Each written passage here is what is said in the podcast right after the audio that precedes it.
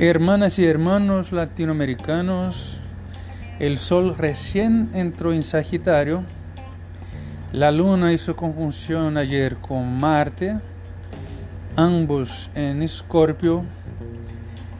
Me llamo Bruno Albuquerque y este es el segundo podcast que hacemos nosotros para hablar un poco de astrología y algo de política junto al staff aquí de Medios Lentos.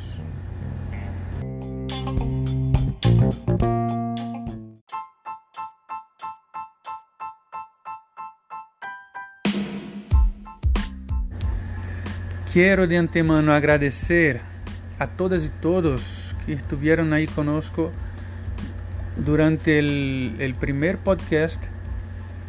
Eh, pedí de nuevo Mm, la comprensión de todas y todos para las equivocaciones que sí o sí voy a cometer acá. Eh, mi, mi portuñol es cada vez peor. y estaba, estaba ahí escuchando el primer, el primer audio y me di cuenta que estaba usando ahí, cuando hablaba de los signos, estuve usando todo el tiempo la, el verbo convidar. No sé si, si en el español ahí de fuera de Sudamérica se, se usa, mm, no, no estoy tan cierto, eh, porque acá por lo menos en Sudamérica deberíamos hablar que los signos nos invitan, ¿no es cierto? Pero espero ahí, pido la, la, comprensión de todos y todos para que el contenido eh, se aproveche, aunque la forma no sea, no sea así tan buena, ¿ya?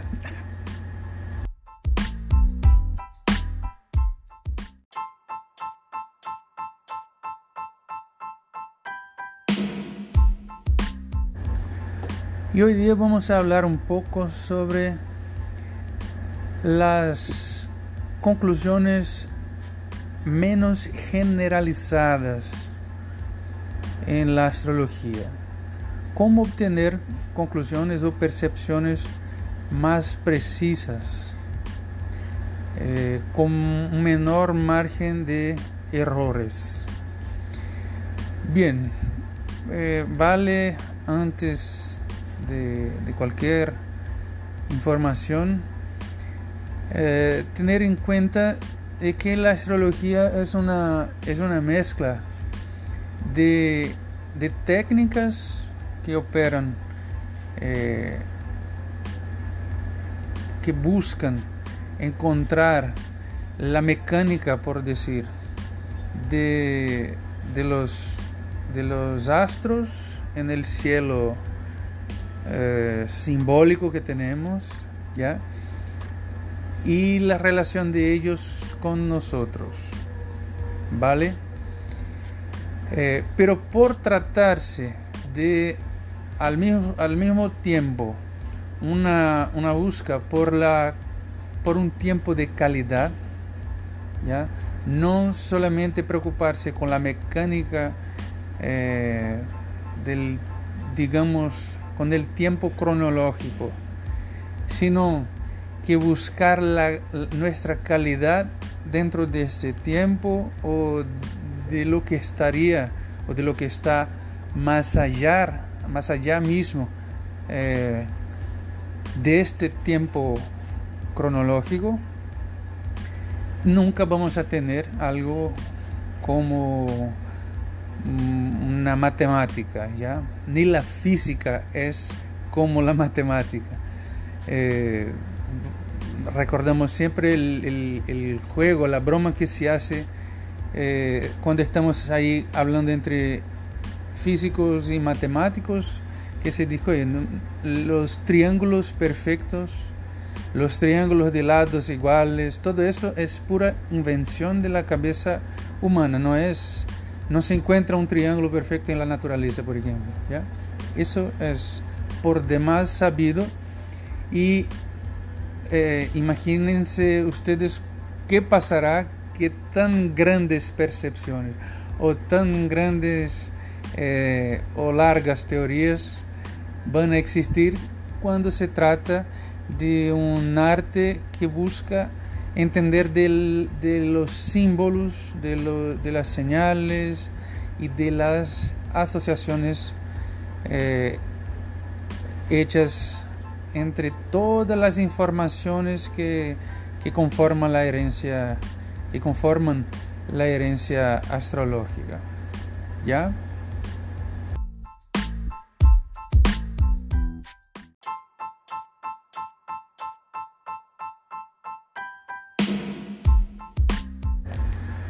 Aún así, es posible llegar a conclusiones y resultados astrológicos de una forma más precisa. ¿ya?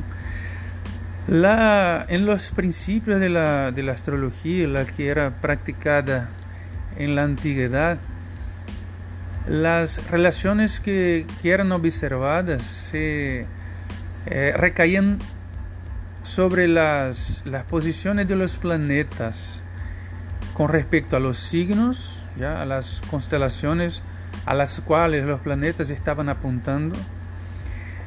Pero con, con el pasar del tiempo, eh, es algo incluso reciente, ahí tiene, eh, tiene algunas décadas de utilización, nació el método que utiliza las casas astrológicas, ¿ya?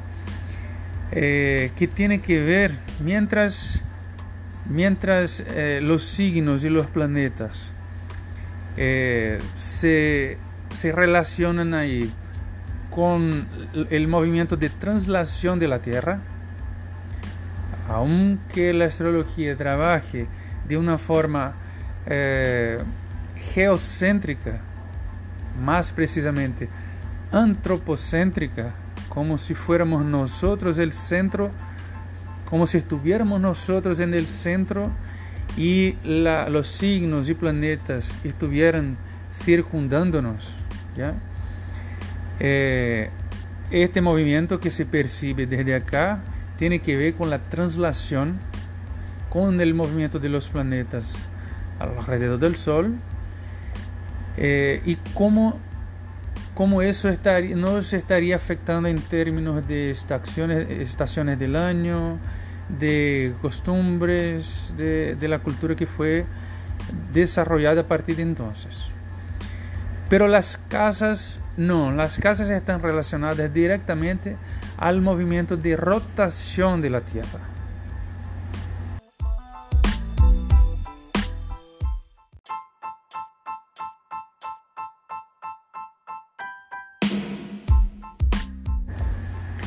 La técnica de, las casas astrológicas permite que se que identifiquemos, que se identifiquen las áreas de nuestra vida, de, nuestro cotidiano, que van a ser o que están siendo afectadas por los movimientos planetarios, por las invitaciones de los signos. Eh, ¿Cómo, cómo, cómo se hace eso? ¿Cómo visualizarlo? ¿Ya? En un mapa, en una carta natal, vamos a tener 12 casas, cada cual relacionada a algunos temas de nuestra vida. Y eh, la, el, juego, la, la, la técnica que se hace es identificar sobre tal y cual casa van a estar pasando tal y cual signo, tal y cual planeta, eh, qué aspectos están, están pasando allí en esta o en aquella casa. ¿ya?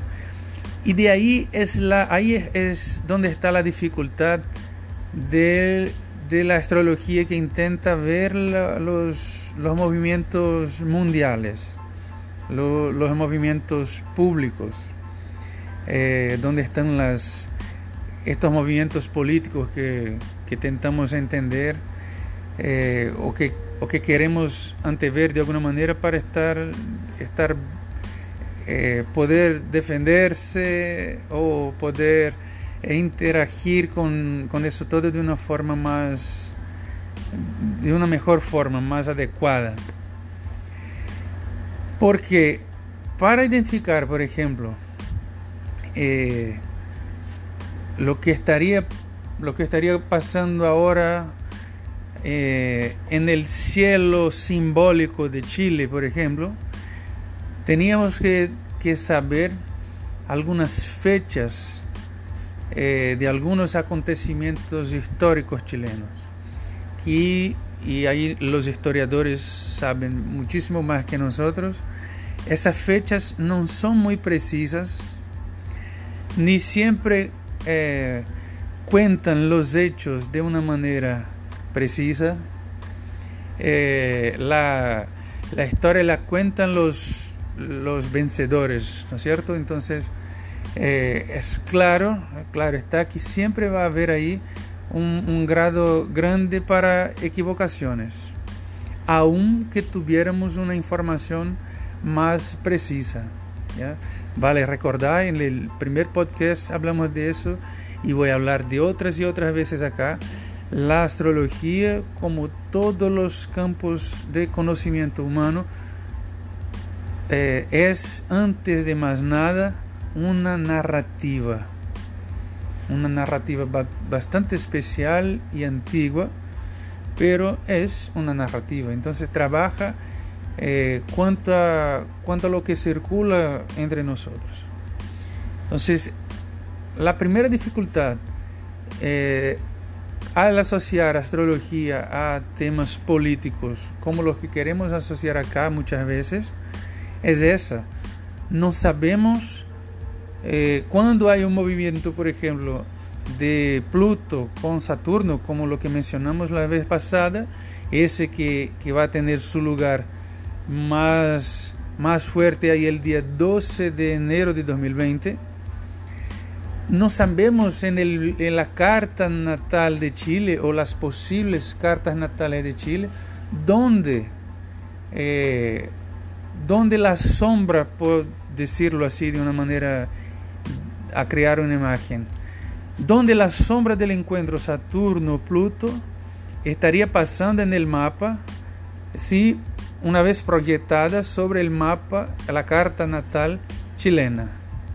De la misma manera como no sabemos hoy cómo Pluto y Saturno juntos allá el, en el 12 de enero de 2020, eh, donde la sombra de esa conjunción estará, estaría posando en la carta, en la posible carta de Argentina o la posible carta de Colombia, de Brasil ¿entienden?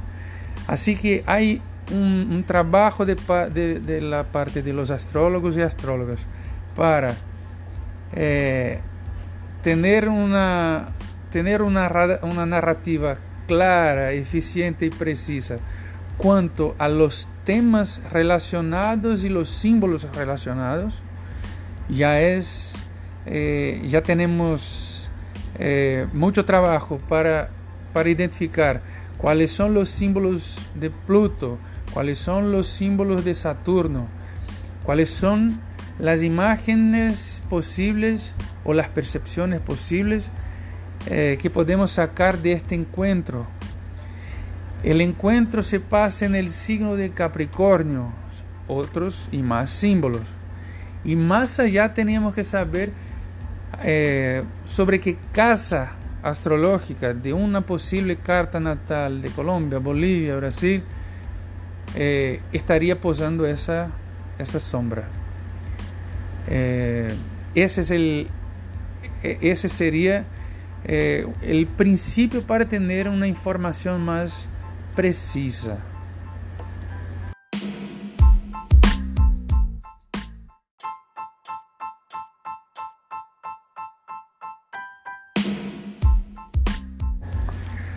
Cuando estamos analizando la carta natal de una persona, eh, tenemos, eh, tenemos como identificar en, la, en aquella red de que hablábamos ahí en el primer podcast, tenemos como identificar en esta red que se forma, eh, de la cual participamos como parte central. Ya estamos allá al centro de todo el movimiento, tenemos como de ahí identificar dónde estaba el sol, cómo o en qué posición estaba con respecto a qué signo, cuál la distancia, la distancia en grados que se encuentra del planeta más próximo, eh, anteriormente hablando. Eh, al, encuentro, al encuentro de qué planeta estará encaminándose ahí en, en su movimiento de aparente, claro, de traslación. O sea, cuando tenemos ahí una persona al, al centro, las casas están muy bien claras, bien puestas y el trabajo entonces es eh, cruzar las tres, digamos, las tres mandalas que están en juego ahí. La de los signos con la de las casas intermediadas por la mandala imaginaria de los planetas. ¿ya? Cuando se trata de, la, de los movimientos públicos, eh, no tenemos esa, esa, esa, información respecto de la casa y lo que se tiene es una información más aproximada. ¿ya? Eh, vale aquí una, una observación bien importante que es lo siguiente. Aunque supiéramos eh, dónde, mm, dónde estaría la proyección, por ejemplo, eh, sobre las casas, las áreas asociadas a Brasil, eh, con respecto al movimiento que va, va, eh, va a tener lugar ahí, a los movimientos que van a tener lugar el día, el día 29, de aquí a cinco días, ¿ya? Vamos a hablar un poquito de ellos en un ratito más. Aunque supiéramos en qué casa eh, estarían pasando eh, esta, cómo serían cómo sería sentida o cómo serían sentidas estas conjunciones, los aspectos que los planetas van a, van a hacer. Aún así sería posible, eh, sería difícil prever qué pasaría a, a Brasil porque son muchas fuerzas actuando en conjunto. Recordémonos siempre de eso. Eh, cuando, un astrólogo eh, trae un encuentro de ese fuerte como ese de Saturno y Pluto en Capricornio, que, tiene como centro la, quiebra o la destrucción de los legados nuestros nuestros hasta ahora, eh, estamos indicando, estamos haciendo la indicación de un movimiento eh, que puede generar, generar tanto eh, un, flujo que nos lleve a dictaduras, cuanto un flujo que nos traiga la raíz de la anarquía histórica, de la gente tomando el poder de verdad. Lo que, lo que puede ser visto por el astrólogo o la astróloga es cuán propenso o no la persona o las personas estarán para seguir o no aquel movimiento. Pero el resultado de la historia eh, no va a ser lo mismo, claro que no va a ser lo mismo. Me acuerdo que cuando estuve ahí en Chile eh, y viví un episodio cortito de una, una réplica de un, de, la, de un terremoto de, de, los tantos que pasaron en Chile, pero el, el grande que, que, tuvo lugar ahí el 2010, si no me, me equivoco. Eh, pasado un año del, no más, yo creo que pasado ahí como unos cuatro, cinco años desde el, desde el primer, desde el grande terremoto que yo acompañé, no estaba ya en Chile, pero acompañé. hubo una, un otro terremoto, una serie de réplicas eh, que seguían un otro terremoto fuerte ahí del 2014-2015, si no me equivoco. Eh, Chile como un todo estaba muchísimo más alerta a la fuerza de los terremotos porque, porque pese a la historia de temblores que, que pasaron allá, había solamente 4 o 5 años que, eh, que fueron ahí eh, sacudidos, empujados ahí por, el, por un tremor muy, muy grande. Así que la gente queda con, con más preparo, queda más lista para reacciones, tiene la atención más prendida. Mientras eh, los efectos de eso son, son visibles. Chile no, no tuvo más el, el, la misma secuencia de problemas que tuvieron cuando del temblor de 2010. Eh, comparemos ahí la fuerza de lo que es la, la, estructura que tiene Chile con la poca estructura de la gente, por ejemplo, allá en Haití. Entonces, el, que la gente se preocupe con política pública, que la gente se preocupe con, eh, con una, una, estructura para las ciudades, para, para su país, eh, está, eso, eso hace con que una, un encuentro astrológico, por decirlo, eh, tenga más o menos fuerza eh, sobre, sus, sobre sus estructuras, sobre, provocando más o menos eventos, eh, mayor o menor daño.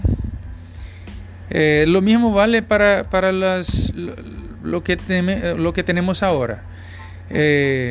acá, en, acá en Latinoamérica, en Sudamérica en particular, de los países que aplicaron las, las medidas de la ultraderecha, eh, Chile está en, en, en, primera, en primera posición, ¿ya? desde la dictadura de Pinochet, que se aplican allá las reglas de la economía de los Chicago Boys, como son conocidos. Entonces hay muchos años ya, hace muchos años ya, que Chile conoce ese tipo de, ese tipo de política. Cuando llega ahora el temblor eh, simbólico acá de Pluto y Saturno encontrándose allá en Capricornio, Chile reacciona a este encuentro honrando, claro, su propia historia. Así que bastó una la, última gotita ahí en el, en el vaso para que la, el pueblo eh, se sintiera provocado a reaccionar de la manera que está reaccionando. Mientras que en Bolivia, con el histórico y, la presencia del gobierno de Evo Morales, eh, también está honrando su pasado de centro izquierda. Cuando viene el temblor simbólico ahora, responden como pueden responder. Así que mientras en Chile el, temblor está llevando a la gente a pedir una nueva asamblea constituyente, constituyente eh, allá en Bolivia el, el movimiento está dando espacio justamente ahora a las fuerzas de ultraderecha. Así que no, no se puede poner todo en la misma, todo en el mismo lugar. Aunque la astrología tuviese eh, información más precisa cuanto a la fundación de Bolivia, por decirlo, eh, cuanto a sus movimientos de independencia, eh, cuanto a, sus, a las fechas importantes que todos nosotros tenemos, si tuviéramos ahí esa información, aún así teníamos un pueblo, una situación política, una situación social, cultural toda distinta nacionalmente, internacionalmente hablando. Las relaciones y los tratos ahí de los bolivianos con, con su historia es una, la de los brasileños es otra, la de los chilenos es otra, y todas, aunque guarden ahí sus semejanzas, sí son bien distintas.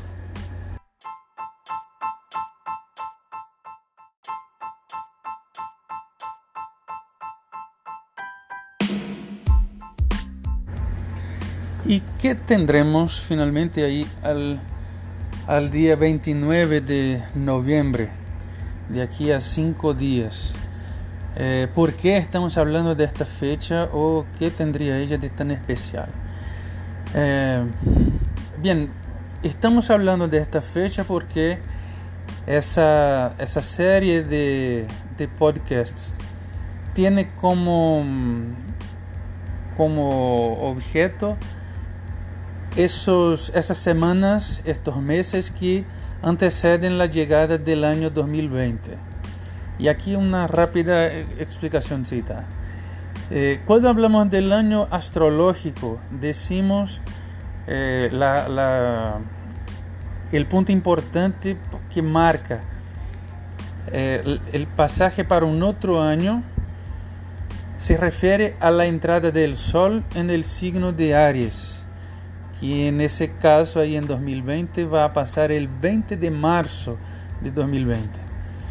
Eh, el, el, año nuevo oficial o lo que yo llamo de eh, cesariano, porque viene, quien lo estableció, fue el, viene del calendario cesario, ¿ya? Eh, yo le digo cesariano incluso para hacer chiste con el tema de la cesariana, el, parto cesario, que es, sacar la, la, guavita ahí un poco que a fuerza, ¿no? Contra la naturaleza y cortando la, la barriga y de la, de la mamá y todo. Entonces es una manera de hacer un poco de broma con eso de que el fin del año, el, el 31, el 31 de diciembre, y el primero de enero no tiene nada, nada, absolutamente nada de simbólico astrológicamente hablando. Claro que nosotros eh, llevamos en consideración la fecha, eh, la gente quiere saber, claro, cómo estará, dónde estará la luna este día, dónde estará el sol, qué hacer, papá, pa, pero no es una fecha importante astrológicamente hablando. Así que, como, estas, como este, esta serie de podcasts tiene, la, tiene las ganas de hablar un poco de, la, de las semanas, de los meses que van desde ahora hasta el 20 de marzo y las, eh, los eventos astrológicos importantes en ese, en ese periodo.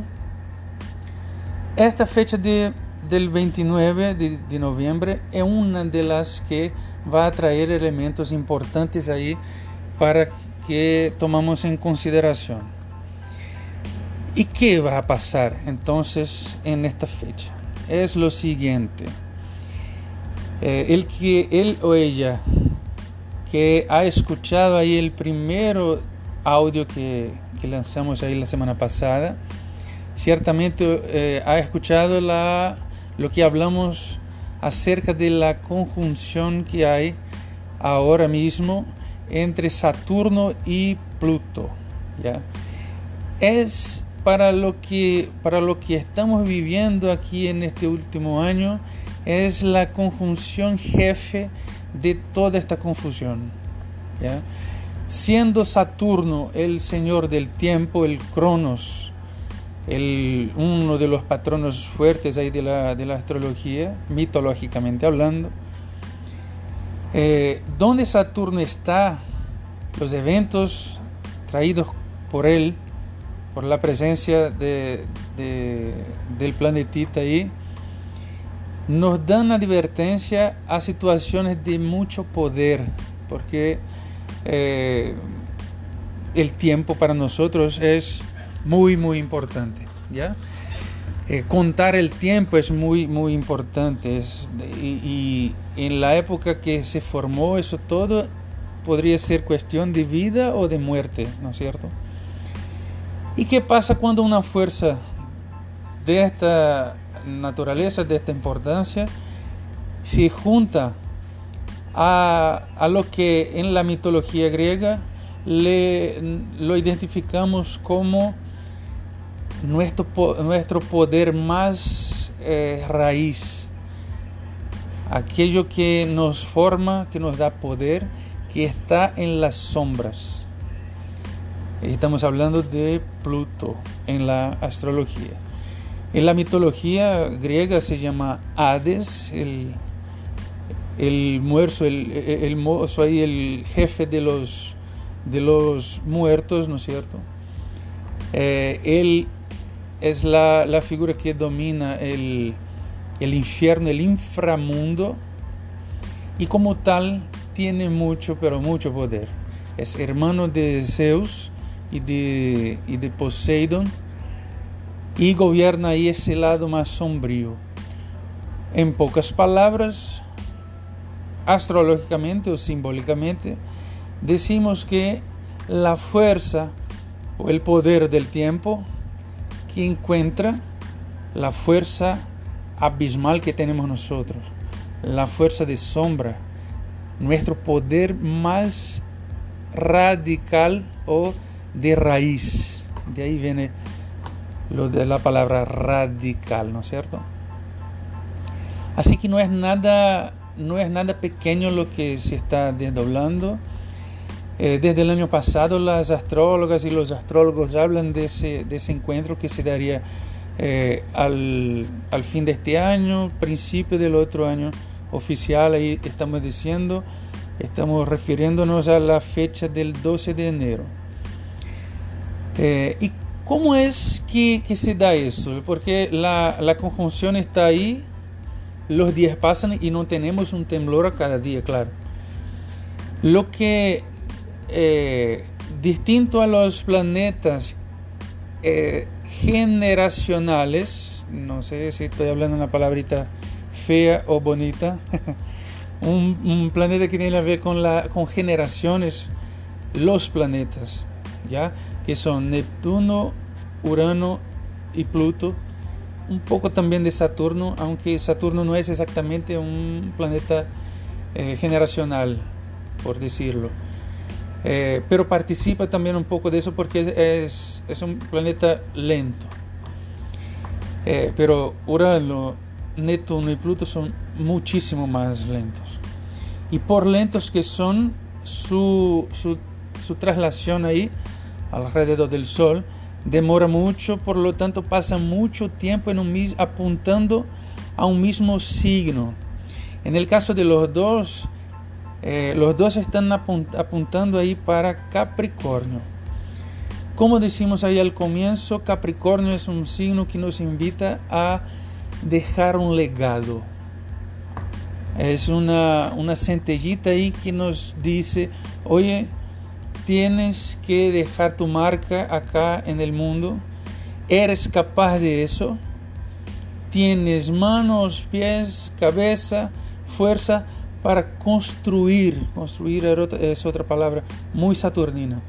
Para construir en el tiempo una obra grandiosa, algo sólido que va a quedar para las próximas generaciones.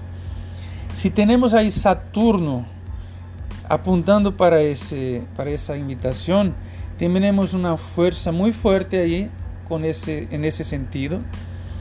Y tenemos también Pluto apuntando para la misma invitación, y es otro también planeta muy fuerte, pero de destrucción.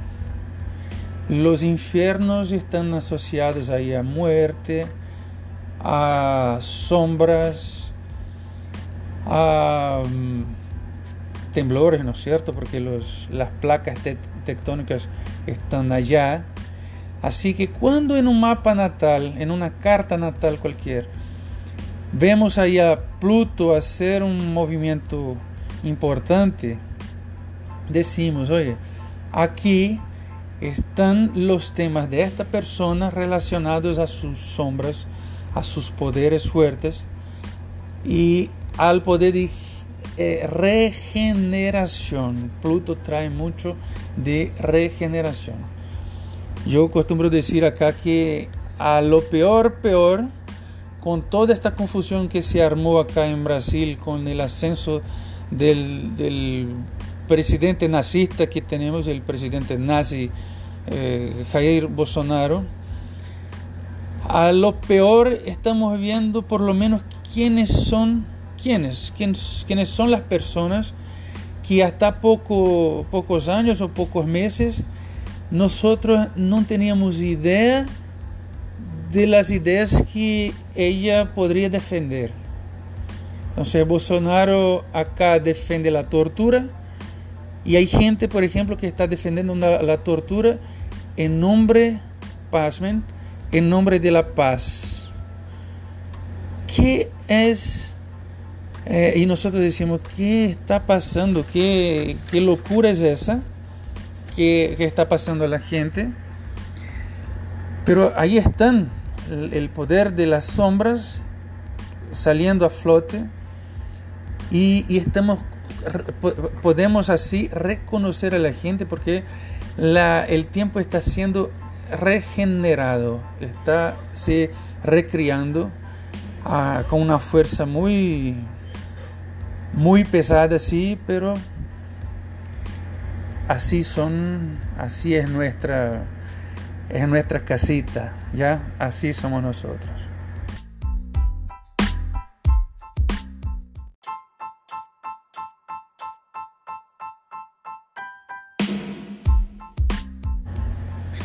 Así que si fuese una carta natal, nosotros íbamos a buscar ahí, oye, por ejemplo, en la carta de la Juana, eh, ¿en qué casa está el signo de Capricornio?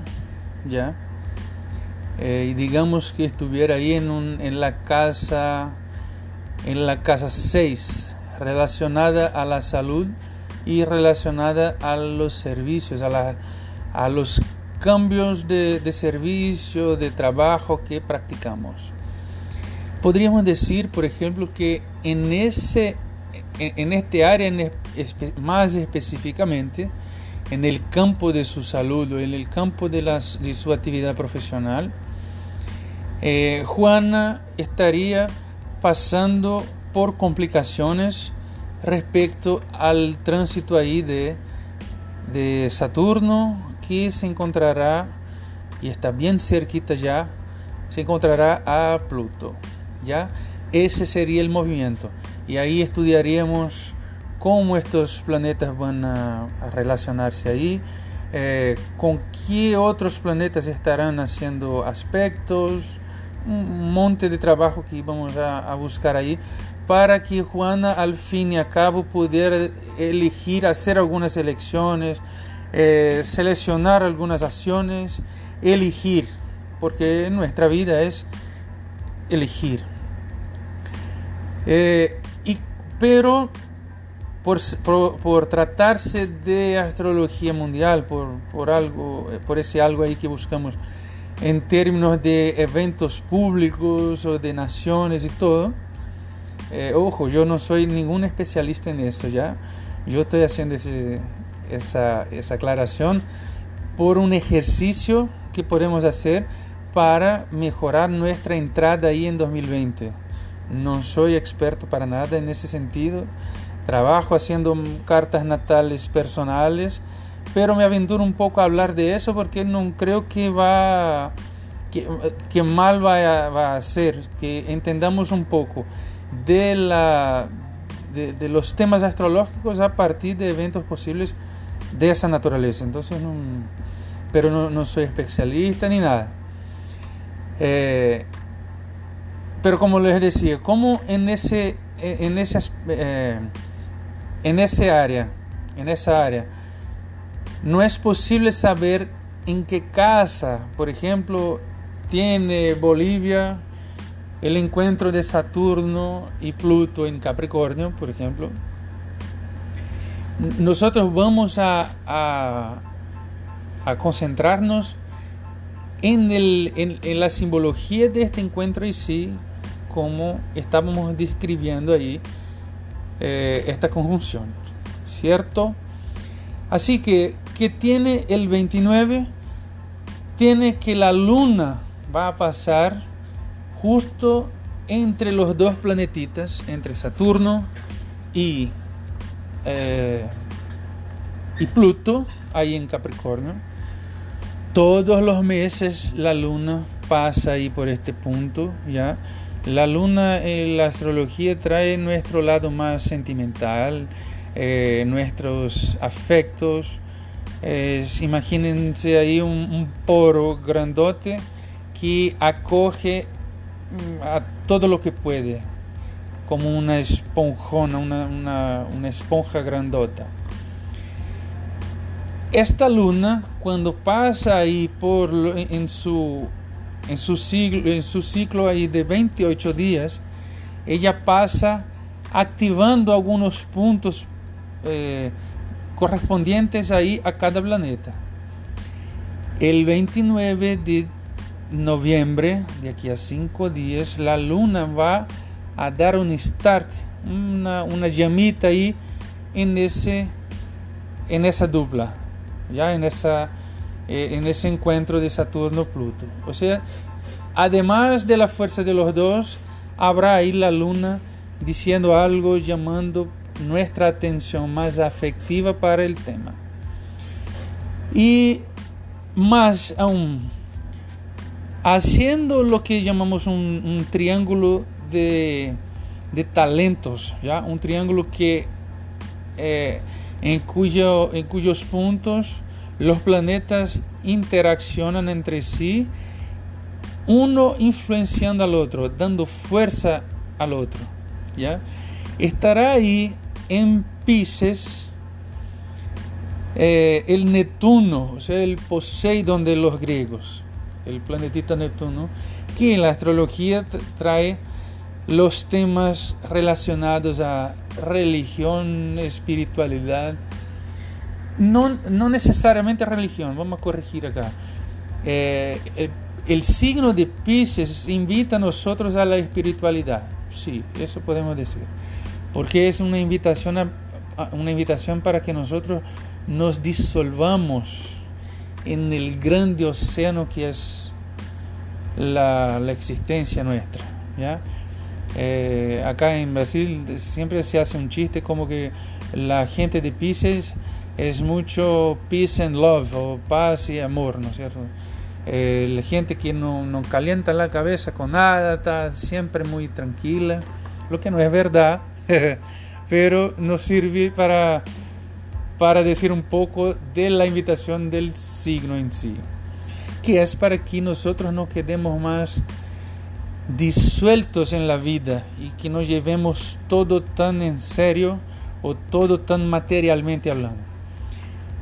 Eh, mientras esta es la invitación, es la invitación de Pisces, Neptuno o el Poseidón ahí de los griegos, Neptuno en la astrología, representa nuestro, eh, nuestros afectos relacionados a, las, a la intuición, a, la, a, las, a las realidades no, no perceptibles mentalmente. Hay historias en la mitología, eh, muchas historias respecto de Mercurio, que él participa eh, junto a todos los dioses, es él que es el mensajero de los dioses él participa en varias historias, pero nunca le es permitido bajar a los océanos. ¿Por qué eso?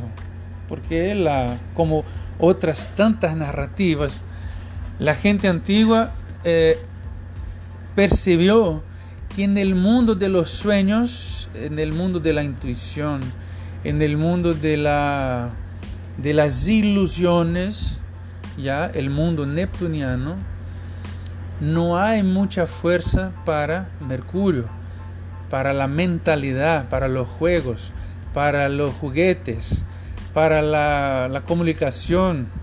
Eh, intentamos hablar bajo el agua y las palabras no nos salen, simplemente están ahí.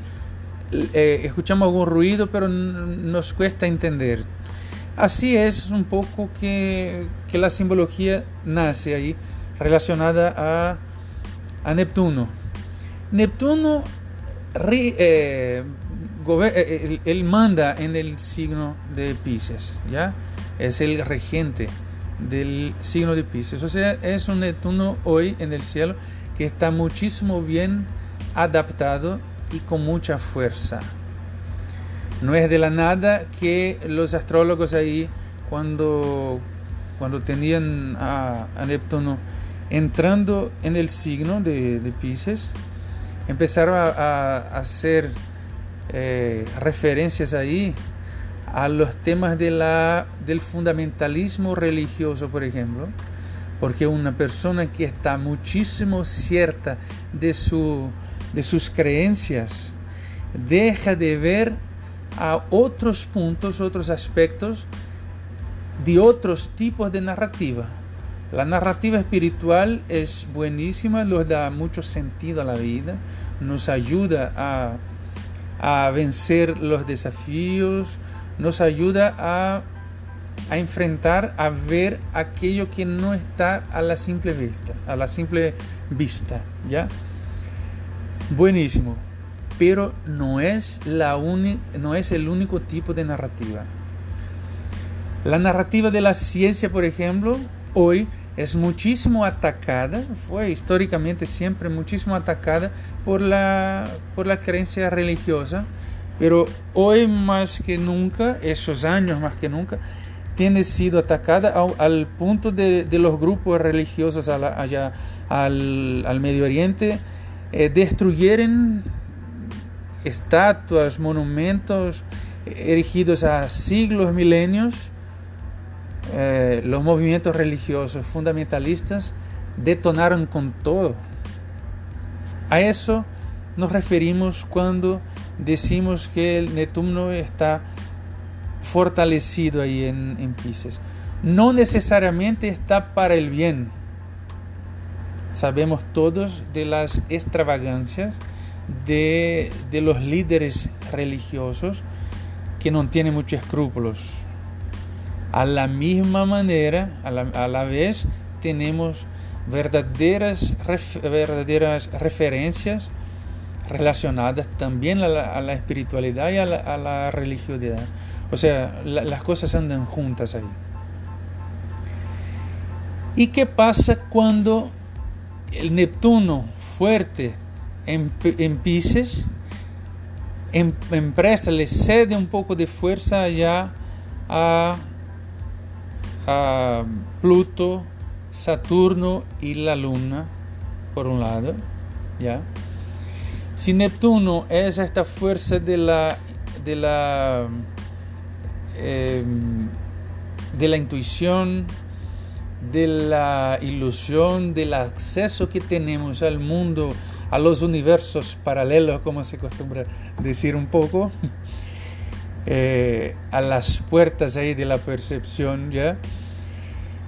No deja de ser una fecha buena, por ejemplo, para que la gente que tiene una creencia fuerte eh, salga ahí con su buena energía a equilibrar un poco esta regeneración tan fuerte traída por Pluto y por Saturno, por ejemplo. ¿Ya? Pero al otro lado, al lado más sombrío, es para decirnos, oye, tengan cuidado porque hay una chance ahí del 29 que tengan ahí, aquí y allí en el mundo, levantes relacionados al fundamentalismo, por ejemplo, ¿ya? O a algo bacana, algo bueno y fuerte que venga también de la esfera más religiosa, más espiritual. Pero por no poco que tengamos, aún vamos a tener otra punta, la otra, la tercera patita ahí del triángulo, donde estará ahí Mercurio apuntando para el signo de Escorpio.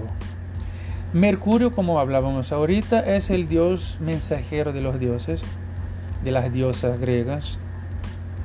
Y cuando él está apuntando para la invitación escorpiana, nos estará invitando a, a una comunicación, a una expresividad que busca las profundezas de los infiernos, que busca nuestras sombras, ¿ya?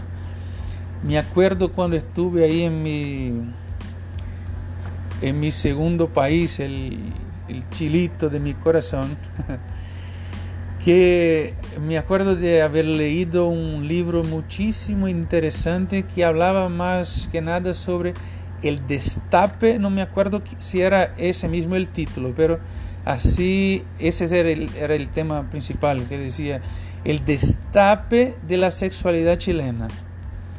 El, el autor traía innúmeros casos de, de, las deturpaciones de la sexualidad por la, por la opresión religiosa. Ojo, oye, que estamos hablando justamente de Neptuno y un triángulo que hace con Mercurio ahí en Escorpio. Eh, el destape también mencionaba la gente que tenía, eh, la, gente que explotaba sexualmente a, niños en algunas plazas allá, en Santiago. Al mismo tiempo que era uno de los grandes eh, explotadores ahí de los, de los niños, eh, Chile es cuna de muchos movimientos eh, fuertes de la cristianidad, por ejemplo. ¿ya? Esos temas que nos llevan ahí a los infiernos estarán siendo activados por, por Mercurio en ese triángulo que vamos a tener ahí el 29 de noviembre.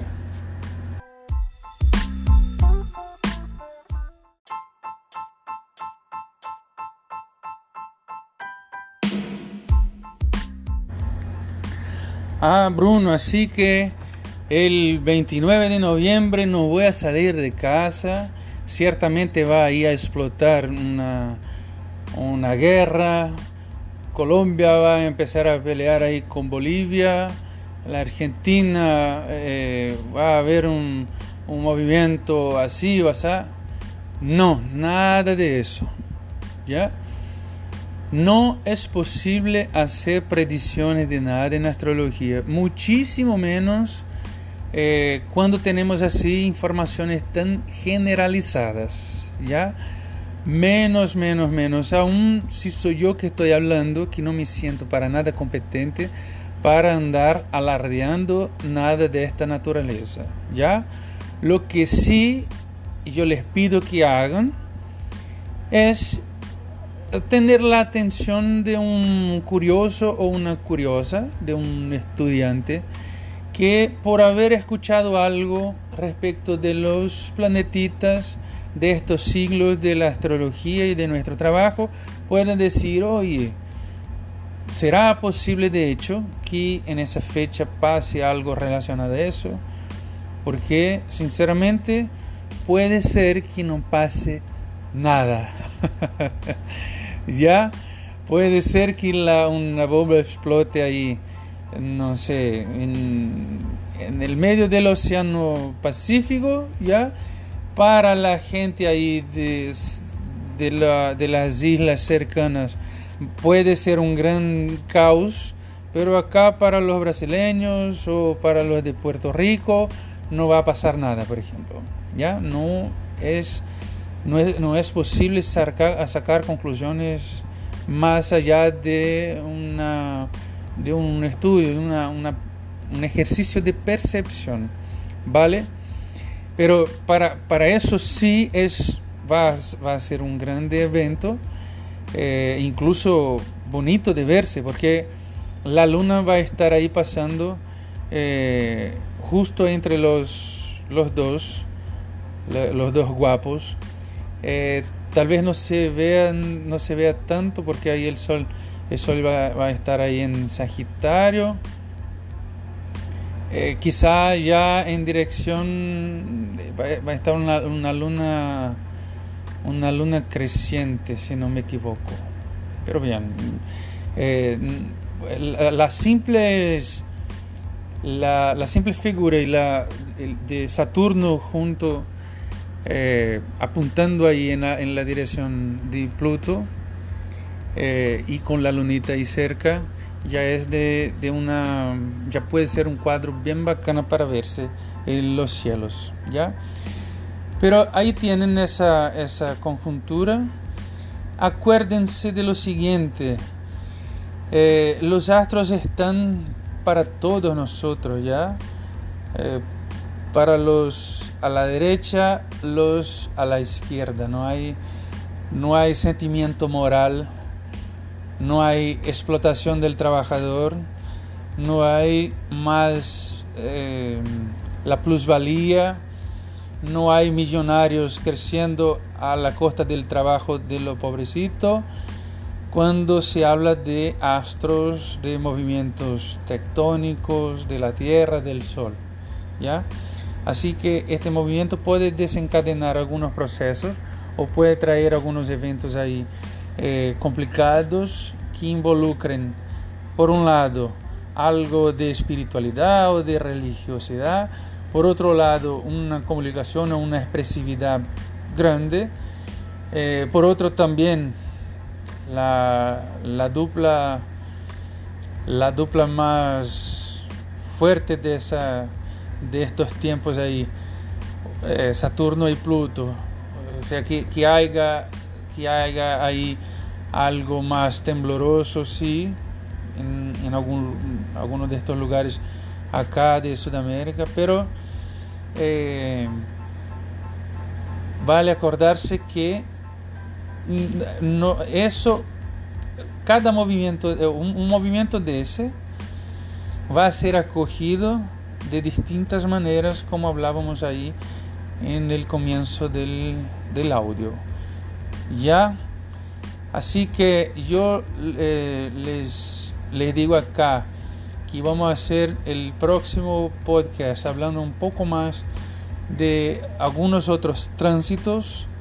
Vamos a tener ahí el 29 para 30 de diciembre, si no me equivoco, no, no tengo las fechas acá. Pero vamos a tener otro movimiento bastante grande, ese sí de repente un poco más significativo por la presencia de otros planetas ahí y por el acercamiento ahí del fin del año cesariano, ya la gente va a estar con el alma y bien abierta a, los cambios o por lo menos con la voluntad del cambio, que no necesariamente cambiamos ahí por querer cambiar.